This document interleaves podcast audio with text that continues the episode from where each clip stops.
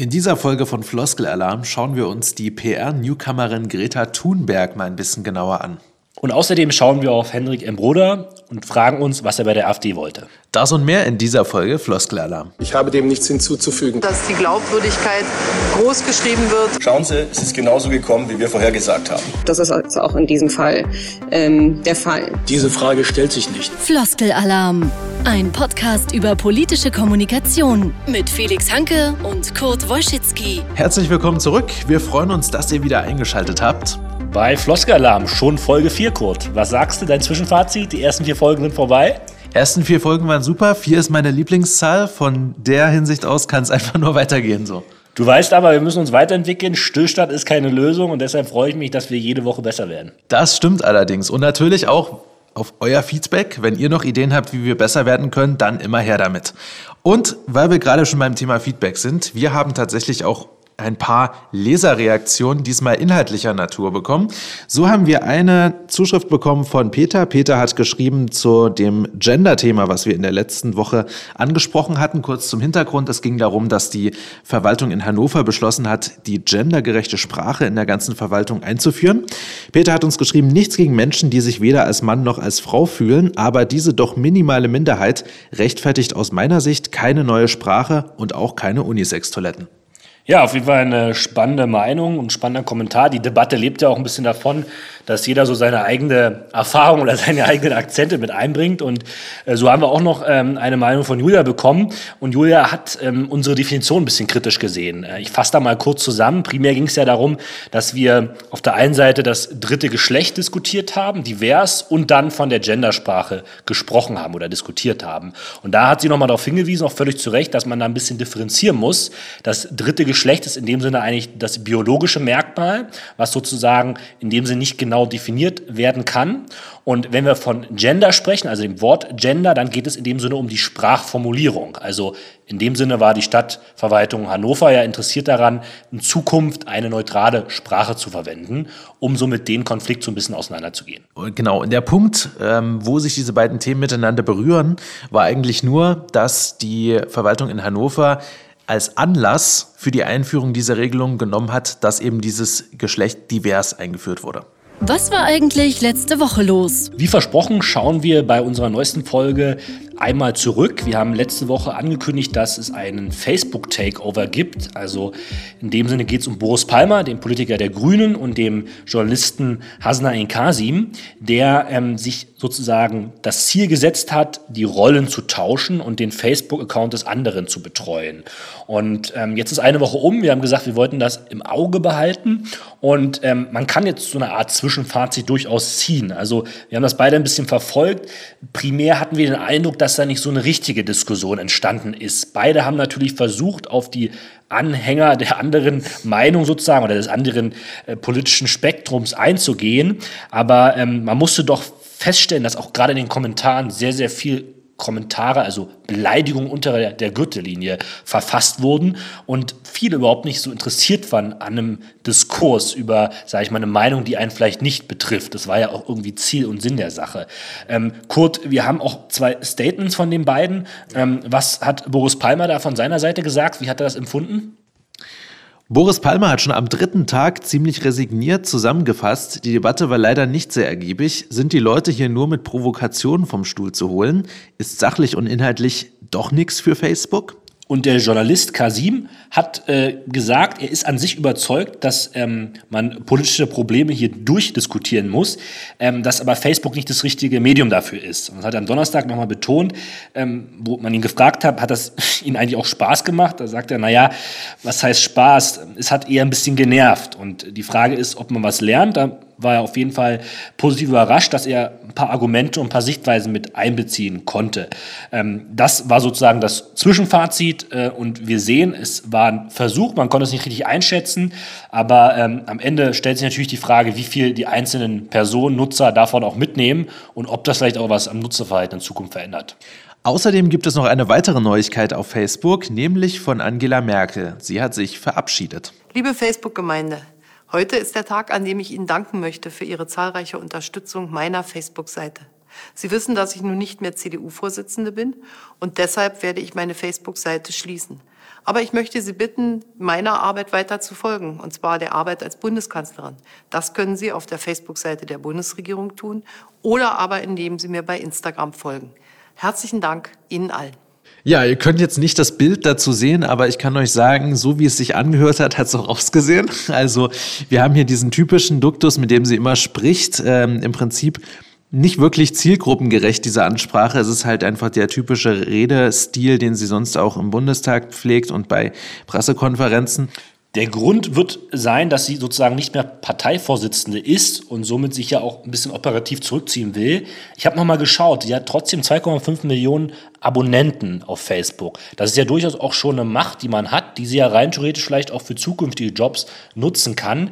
Es zeigt aber einfach auch, wie sehr vielleicht sagen wir mal, das ein Auftrag war, ein Teil ihrer Arbeit, dieses Instagram, äh, diesen Facebook Kanal zu pflegen und dass sie selber eigentlich, wenn sie es frei entscheiden könnte, gar kein großes Interesse hat. Also in dem Sinne schließt sich jetzt ein Kreis ihrer, ihres Kommunikationsverhalten in den sozialen Netzwerken. Genau, vielleicht hat sie auch wirklich einfach keine Lust mehr darauf gehabt. Das kann man auch nachvollziehen, weil es ja auch sicherlich viel Arbeit macht, selbst wenn man ein Team hat, sich immer mit den ganzen Sachen auf Facebook auseinanderzusetzen. Und äh, wenn man sowieso politisch auf dem Rückzug ist, also jetzt nicht mehr in der Verantwortung steht, dann muss man sie mit solchen Sachen ja auch nicht mehr unbedingt belasten. Außerdem schauen wir kurz nach Brandenburg. Dort wurde ein relativ interessantes Gesetz verabschiedet. Und zwar geht es da um den Männer- und Frauenanteil im Plenum, also der Landtagsabgeordnete. Ab 2020 müssen gleich viele Frauen und Männer im Plenum vertreten sein. Das heißt 50-Prozent-Regel beider Geschlechter. Und dadurch will man sozusagen ja, die Gesellschaft besser abbilden und in dem Sinne eine ja, konkrete Quote anschaffen. Man muss dazu sagen, dass dieses Gesetz für 2019 noch nicht gilt. Also es wird dann sozusagen erst bei der übernächsten Landtagswahl greifen. Und außerdem schauen wir ins Showbusiness sozusagen. Es wurde diese Woche der Politik Award in Berlin verliehen und da gab es drei ganz interessante Auszeichnungen. Einmal wurde die beste Kampagne ausgezeichnet. Die ging an ähm, die Partei Die Grünen und zwar konkret an den Grünen Landesverband. Die wurden äh, mit der Agentur Wigwam ausgezeichnet für ihre Kampagne Mut geben statt Angst machen. Das war sozusagen das gesamte Motto der Kampagne und in dem Sinne am Ende auch sehr erfolgreich, weil die Grünen ein sehr, sehr gutes Ergebnis in Bayern holten. Außerdem ist Franziska Giffey zur Aufsteigerin des Jahres ausgezeichnet worden. Franziska Giffey ist ja erst relativ neu in der Bundespolitik unterwegs, kommt eigentlich aus der Landespolitik, hat sich aber in kurzer Zeit gutes Verhör geschafft und ja, ist durchaus ähm, eine Kandidatin, die sich auch in Zukunft noch ähm, sehr, sehr positiv entwickeln kann.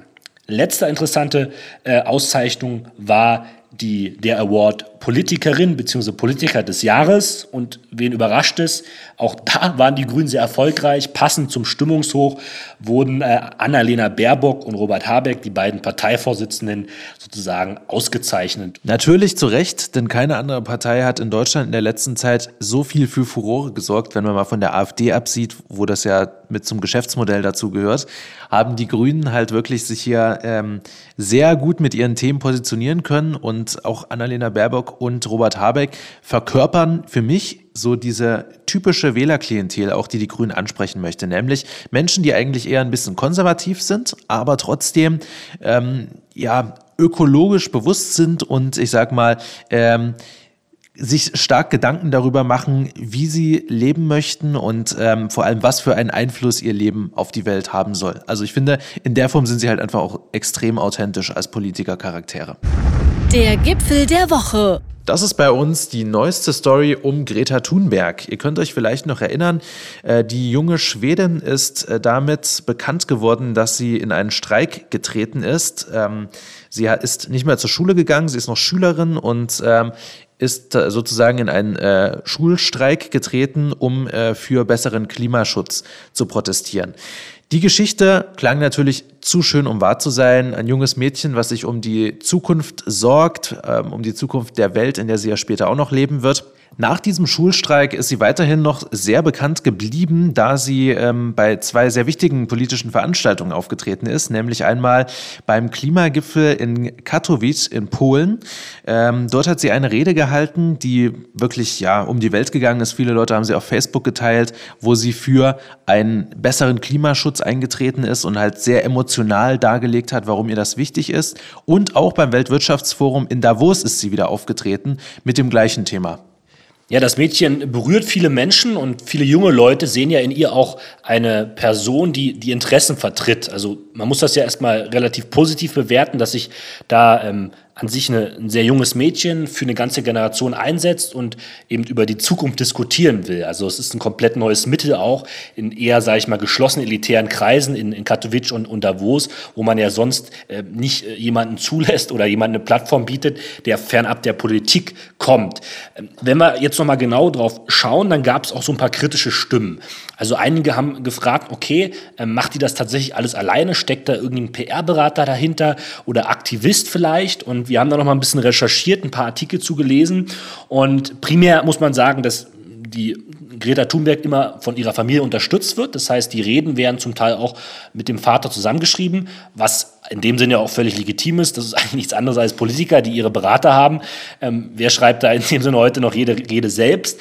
Ähm, und ähm, man versucht, gesagt, ein Gesamtkonzept auf die Beine zu stellen. Es war wohl aber auch so, dass diese Greta Thunberg in Schweden von einer Art PR-Berater entdeckt wurde, der sie so ein bisschen unterstützt hat. Also wenn man jetzt auf die Website des PR-Beraters geht, dann wird sie beispielsweise auch als Jugendberaterin geführt. Also da gibt es auf jeden Fall Verbindungen und Verknüpfungen. Inwiefern sie jetzt konkret, sage ich mal, instrumentalisiert wird, kann man schwer von außen einschätzen. Auf jeden Fall ist es aber, wie du schon gesagt hast, eine Projektionsfigur oder sie schafft eine Projektionsfläche für viele Spekulationen, aber eben auch für viele positive Botschaften. Wenn man weiß, wie Medien funktionieren, ist es natürlich klar, dass unglaublich viele sich auf diese Story gestürzt haben, weil sie halt einfach ein sehr schönes Bild abgibt. Da ist ein kleines Mädchen, was von sich aus halt wirklich erstmal unschuldig wirkt und deren Botschaften sowieso eher angehört werden als die von Politikern, die man im Fernsehen rauf und runter äh, laufen sieht.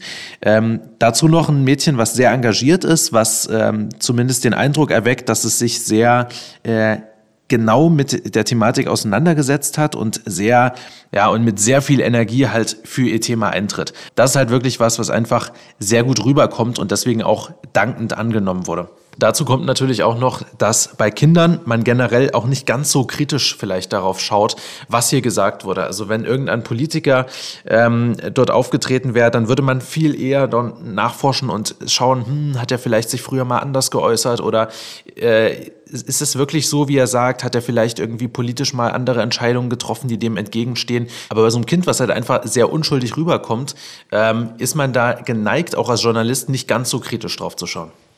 Du hast es angesprochen, es geht ja in dem Sinne auch um ein minderjähriges Mädchen. Und da muss man sich natürlich schon manchmal die Frage stellen, ob diese krasse Aufmerksamkeit, die sie sozusagen abbekommt, wie sie das selber verarbeitet, ne, das ist ja immer dann die Gefahr der Instrumentalisierung. Eine Instrumentalisierung oder in dem Sinne auch eine PR-Kampagne ist ja eigentlich heutzutage komplett normal. Also jeder Mensch oder jede Partei, jede Organisation, die eine Geschichte erzählt, muss das über Person machen. Und ähm, das ist natürlich eine sehr authentische Person in dem Sinne. Die Frage, die ich mir nur stelle, ist, ähm, wir haben, wenn wir in die sozialen Netzwerke gucken, ja, wieder, was für Kommentare da, was, was für ein Hass da entsteht, dann äh, wird das natürlich auch alles auf dieses Mädchen einprasseln sind. Und da ähm, muss man sich schon die Frage stellen, ob das sozusagen pädagogisch selber ähm, dann immer vertretbar ist, ja, ähm, ob das nicht wirklich zum Teil eine Grenze überschreitet. Sie selber leidet auch am, am, am Asperger-Syndrom, also eine Entwicklungsstörung.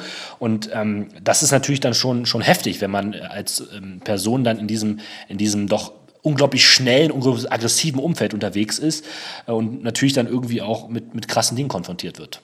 Ja, ähm, natürlich ist es so, solche Kinder, die so politisch aktiv sind, kommen oft auch aus Familien, die politisch aktiv sind. Also ich kenne da aus meinem eigenen Umfeld auch einige Leute, äh, die halt durch ihre Eltern entsprechend schon sozialisiert wurden. Und es ist natürlich klar, wir haben es ja gehört, sie schreibt die Reden mit ihrem Vater zusammen, dass Eltern, die in diesem Bereich unterwegs sind, es halt auch schön finden, wenn ihre Kinder da ähm, in die Fußstapfen treten. Ähm, man muss natürlich aber auch irgendwie mal schauen und da werden wir jetzt mal ganz kurz das Feld der Kommunikation verlassen und ein kleines bisschen in den Pädagogikbereich reingehen, äh, muss man natürlich auch schauen, ob das denn wirklich so gut ist für ein so junges Kind, ähm, so diesem, diesem krassen äh, Shitstorm auch ausgeliefert zu sein. Also es fängt ja schon an bei Kindern, die in irgendwelchen Castingshows auftreten, die halt auch einfach krass zerfleischt werden in der Öffentlichkeit.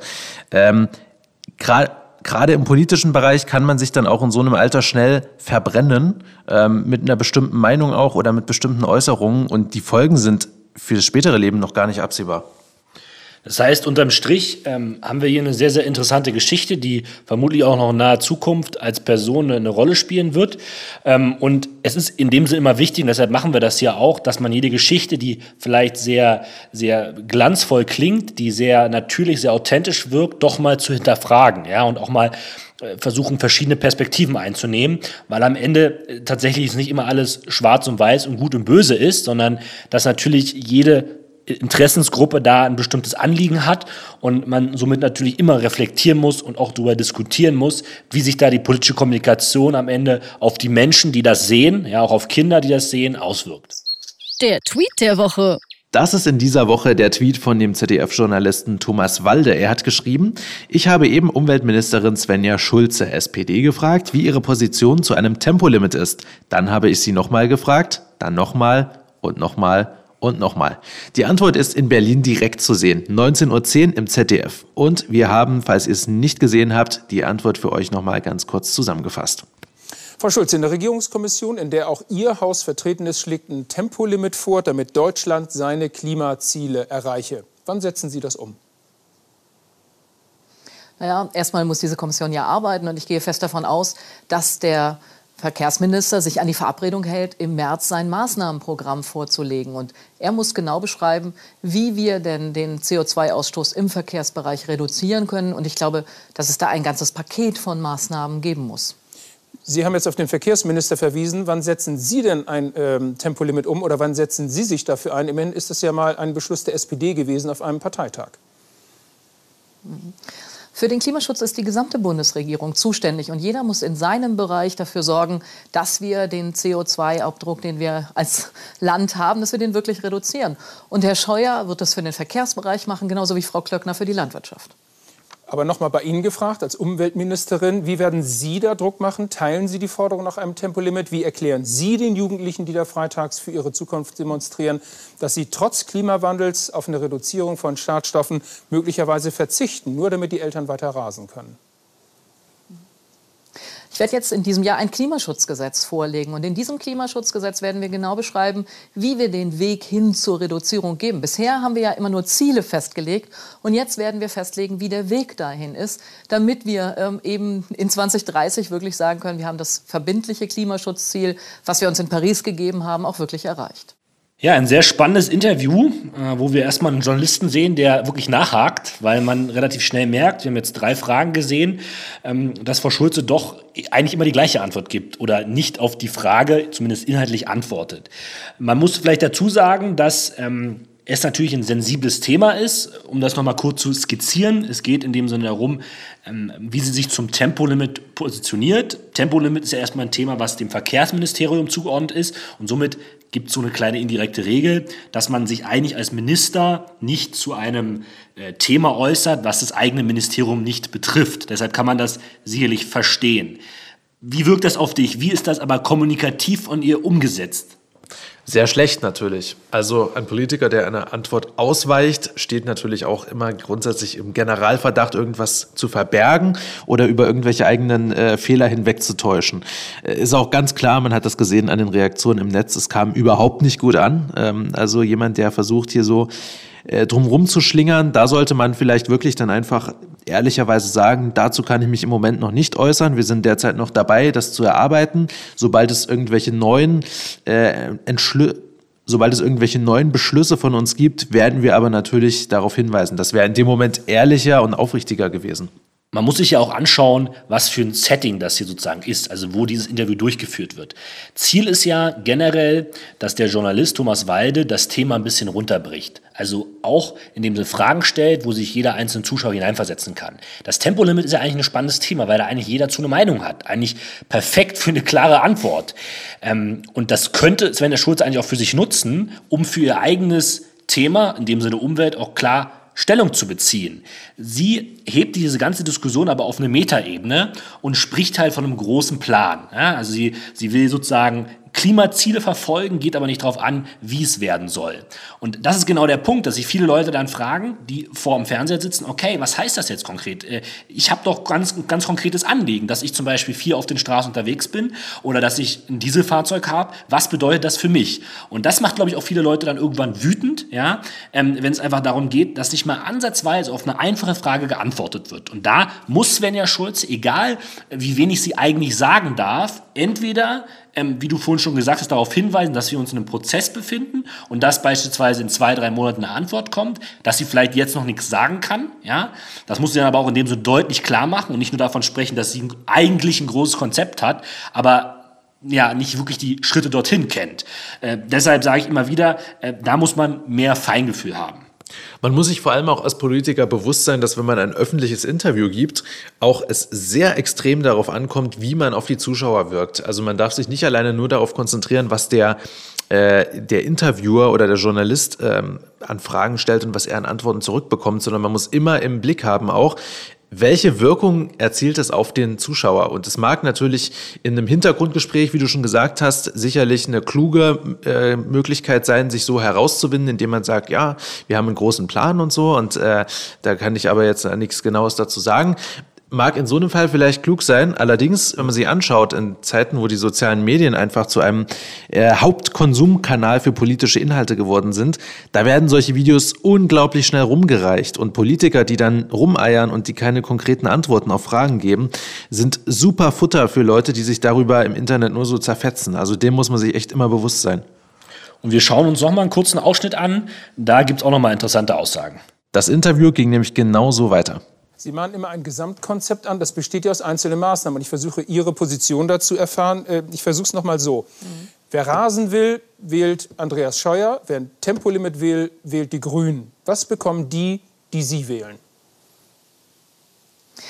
Von der SPD bekommen Sie einen klaren Plan, wie wir CO2 reduzieren. Wir wollen nicht einzelne Maßnahmen haben, sondern wir wollen, dass wir in allen Bereichen beschreiben, wie wir CO2 jetzt wirklich äh, reduziert bekommen. Und wir wollen das so machen, dass das, Menschen, dass das Leben für die Menschen besser wird. Was ist eigentlich schlecht daran, wenn in den Städten die Luft sauberer wird, weil die Autos weniger Abgase ausstoßen, weil sie leiser sind, weil sie äh, immer mehr mit äh, Elektro fahren?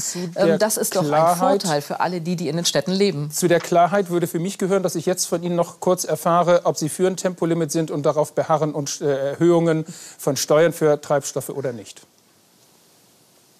Ich will da einzelne Vorschläge überhaupt nicht kommentieren. Mir geht es darum, dass wir am Ende das Ziel 2030 erreichen, unseren CO2-Ausstoß zu reduzieren. Und da wird jeder Bereich einen Teil beisteuern müssen. Wir müssen runterkommen in der Mobilität und wir müssen bei den Gebäuden, in der Landwirtschaft, in allen Bereichen ähm, Innovationen nach vorne bekommen, CO2 reduzieren. Und ich bin mir sicher, dass wir das schaffen. Frau Schulze, herzlichen Dank für das Gespräch. Schönen Dank nach Münster. Ja, da ist sie natürlich auch in der richtigen Klemme, weil Thomas Walde hat ja auch angesprochen, ähm, wer rasen möchte, wählt Andreas Scheuer, also CSU, und wer ähm, das Tempolimit möchte, der wählt die Grünen. Und wo positioniert sich denn die SPD? Und das ist halt auch ein Dilemma, in dem die SPD steckt, da sie ja ursprünglich von ihrer äh, grundlegenden Ausrichtung her Arbeiter ansprechen wollte. Nun ist allerdings auch die Arbeiterschaft extrem gespalten in solchen Fragen wie Tempolimit. Da gibt es bestimmt 50 Prozent, äh, die sagen, äh, wir sind für ein Tempolimit, wir gehen da mit den Grünen und die anderen 50 Prozent sagen, das ist totaler Quatsch. Äh, ich will fahren, wie ich will. So, ne? Und äh, über das Thema kann man seine Wähler als SPD nun wirklich ganz, ganz schlecht erreichen. Insofern ist eigentlich jede Positionierung auch falsch.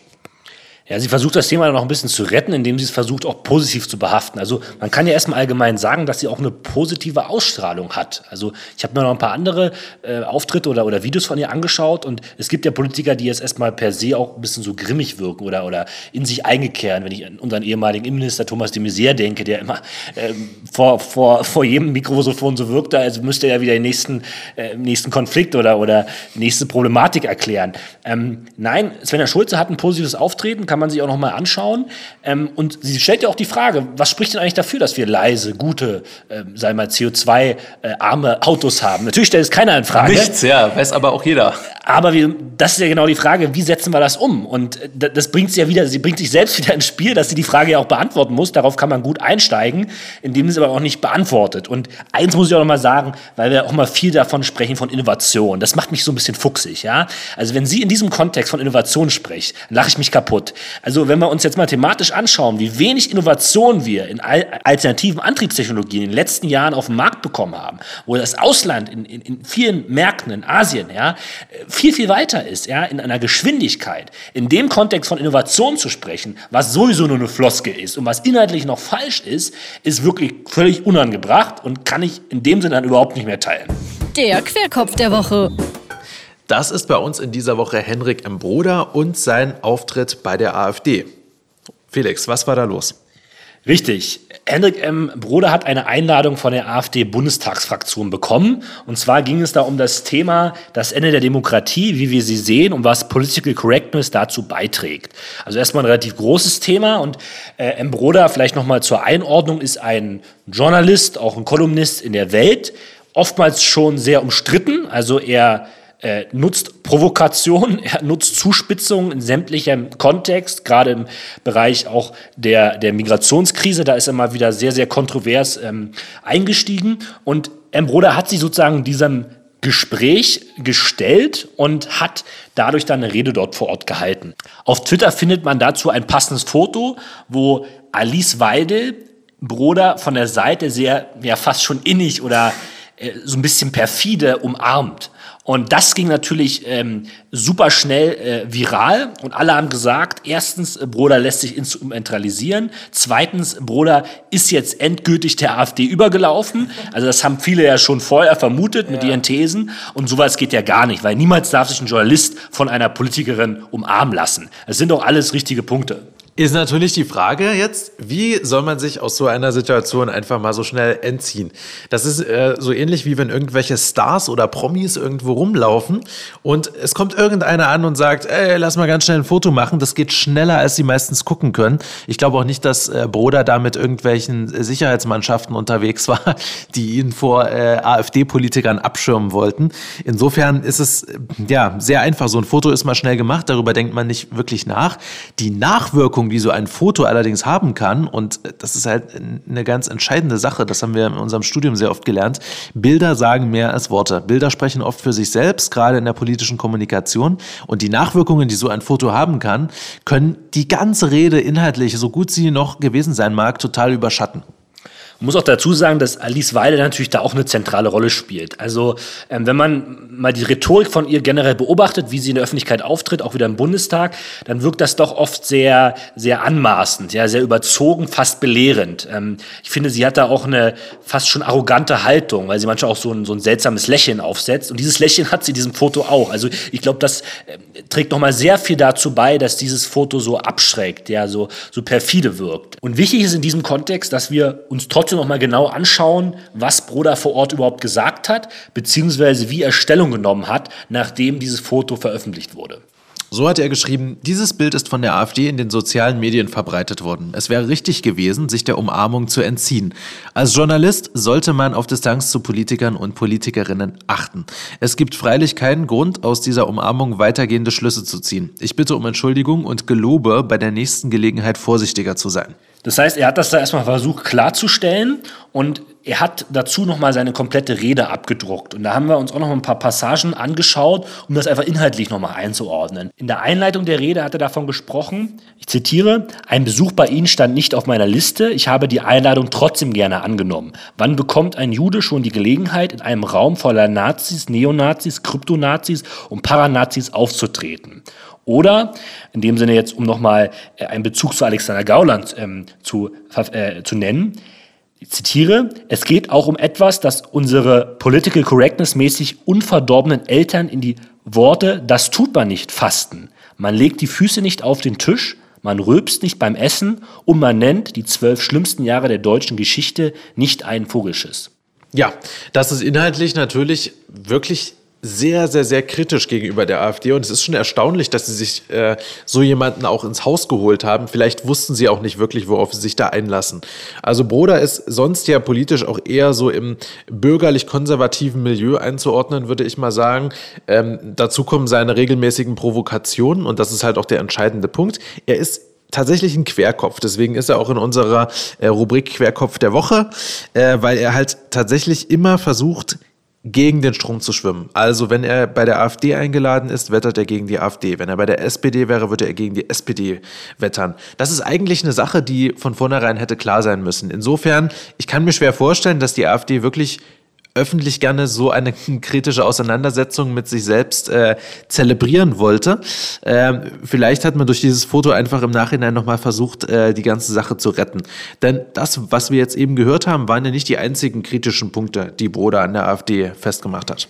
Genau, ein zentraler Punkt ist ja auch immer, was ja auch kritisiert wird, dass ähm, man sich nicht von so einer Partei instrumentalisieren lassen soll. Also dass jeder gut überlegen muss, inwiefern er sich zu bestimmten Themen äußert oder sich auch in Veranstaltungen, ne, in, im Dialog selbst dazu stellt. Aber auch dazu hat Woda relativ klar formuliert, was er davon hält. Ich zitiere, ich weiß natürlich, dass die AfD ein No-Go-Gebiet ist, das man weiträumig umgehen sollte. Mehr und mehr wird es zur Routine, strittige Meinungsäußerungen mit den Worten anzufangen, ich bin kein Anhänger der AfD, aber aber was?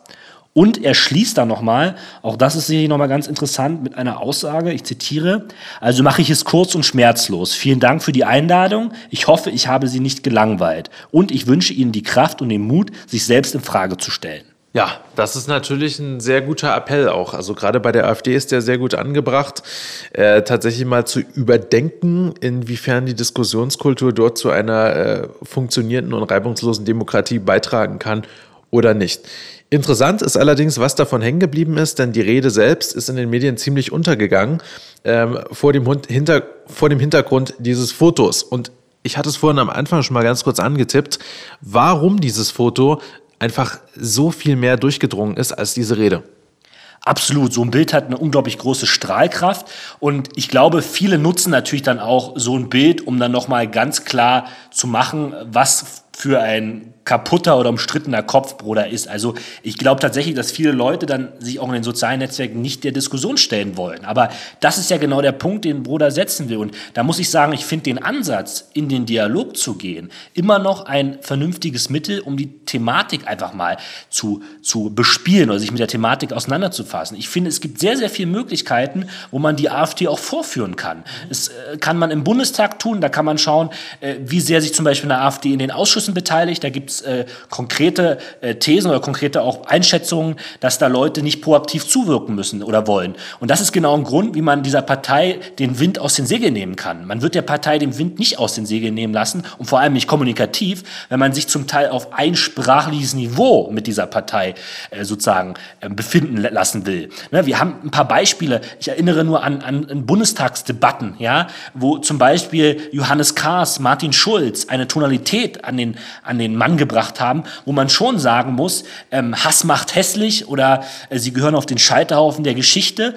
Das sind eigentlich AfD-Formulierungen. Das ist die Sprache, die die AfD nutzt. Und viele Bundestagsabgeordnete was heißt, viele ist nicht richtig, einige ähm, äh, versuchen dadurch weiß ich nicht, Haltung zu zeigen, mit den Leuten abzurechnen. Ähm, aber auch hier will ich vielleicht noch damit schließen, was der Bundespräsident gesagt hat. Wir müssen in den Dialog gehen. Wir müssen vor allem diese dunklen Ecken, diese grauen Bereiche, wo nicht mehr diskutiert wird, wo sozusagen nur noch indirekt ideologisch sich bekämpft wird, die müssen wir aufbrechen. Da müssen wir wieder reingehen und da müssen wir auch wieder den anderen zuhören und auch mal jemanden zuhören, wo wir eigentlich sagen, diese Person hat Thesen, die ich nicht teile, die ich kritisch halte und die ich eigentlich politisch bekämpfen will. Mhm. Ich denke, da haben sich viele Politiker anderer Parteien halt einfach auch ein bisschen was vom AfD-Handwerk abgeschaut. Denn äh, da ist schnell festgestellt worden, dass die AfD die Medien ständig bespielt. Also die AfD läuft rauf und runter in allen möglichen Kanälen äh, mit ihren einzelnen Formulierungen, die sie getan haben, äh, mit irgendwelchen Redeausschnitten und so. Gerade in den sozialen Medien auch wird unglaublich viel von der AfD geteilt. Und äh, ich glaube, dass manche Politiker anderer Parteien dann das Gefühl hatten, wir gehen sonst unter, wenn wir uns nicht hier in der gleichen Art und Weise beteiligen. Mag kurzfristig natürlich funktionieren. So generiert man kurzfristig schnell Aufmerksamkeit und ähm, hat man ja gesehen, auch die Rede von Martin Schulz und äh, von den anderen Leuten, die die AfD da so äh, angegriffen haben im Parlament. Klar, die sind geteilt worden, die sind rumgegangen, aber was langfristig bei den Wählern wirkt, sind eigentlich inhaltliche Positionen. Und unter diesen ganzen Parolen, die man da so rausbringt, äh, werden halt inhaltliche Argumente ganz schnell untergraben. Und äh, langfristig wäre wirklich eine konstruktive Auseinandersetzung mit der AfD und auch ihren Defiziten, die offensichtlich vorhanden sind, wesentlich gewinnbringender und könnte vielleicht auch mehr Vertrauen wiederherstellen äh, in die anderen Parteien. Genau, weil ich glaube auch, dass viele Medien einfach nur darauf warten, dass es wieder von irgendeiner Seite entweder gegen die AfD oder von der AfD eine Entgleisung gibt, um darüber wieder für mindestens eine Woche die, die Zeitung oder die, die Nachrichtenfeed zu füllen. Ne? Und davon müssen wir irgendwann dann auch wirklich wegkommen. Das ist ja auch genau die Diskussion, dass man überlegen muss, wie viel Aufmerksamkeit geben wir der Partei. Inhaltlich immer Aufmerksamkeit, ne? muss man klar sagen. Aber inhaltlich heißt dann, wie ich vorhin angesprochen habe, zu schauen, was steht im Programm drin. Ja? Wie äußern sich Leute aus den Fachbereichen dazu? Und das dann runterbrechen in eine konkrete Antwort, auch mal den Leuten aufzuzeigen, die, die vielleicht die Partei gewählt gewählt haben, was passiert da eigentlich? Was setzen die um? Und ich glaube, dann können wir, äh, können wir viel, viel schneller sozusagen zum Ziel kommen, wirklich wieder eine, eine demokratiefreundliche oder einfach eine, eine, eine Demokratie äh, im Mitte-Links- oder Mitte-Rechts-Spektrum zu haben und nicht eben äh, außerhalb der Ränder. Ja, das war eine richtig spannende Diskussion auf jeden Fall und äh, diesmal auf jeden Fall auch mit Überlänge. Wir sind gespannt, wo wir am Ende landen. Wir hoffen, ihr habt so lange durchgehalten oder hattet viel mehr vielleicht sogar Interesse daran, äh, bis zum Ende durchzuhören und würden uns natürlich freuen, äh, wenn ihr auch mit uns in die Diskussion geht und uns fleißig weiterhin Nachrichten schreibt. Ja, war super spannend heute wieder. Ich will ja nicht immer spannend sagen, hat man mir schon mal gesagt, dass ich immer oft spannend sage. Nein, war eine intensive Diskussion. Ich glaube, wir haben viele Punkte gut abarbeiten können. Und ähm, ja, wie gesagt, auch nochmal der Aufruf äh, an euch, wenn ihr mal ein Thema habt, wo ihr sagt, das wollen wir diskutieren, was wir vielleicht noch nicht überhaupt nicht auf dem Schirm haben. Oder eine Sache, die wir kommunikationspolitisch mal auswerten könnten. Genau, schreibt uns, wie gesagt, zwei, drei Stichpunkte. Ich weiß, manchmal anstrengend äh, und manchmal haben wir auch keine Lust. Äh, aber macht's, äh, weil davon leben wir auch. Wir wollen ja äh, nicht nur mit uns selber reden, sondern wir wollen ja auch auch einen Diskurs führen, wo alle mit dabei sind und äh, dann kann das viel Freude machen. Genau, in diesem Sinne, macht's schön gut, bis nächste Woche. Tschüss. Floskelalarm, jedes Wochenende neu. Schreibt uns auf Facebook oder an mail@floskelalarm.de. Eine Produktion von Alakurt Audio Production.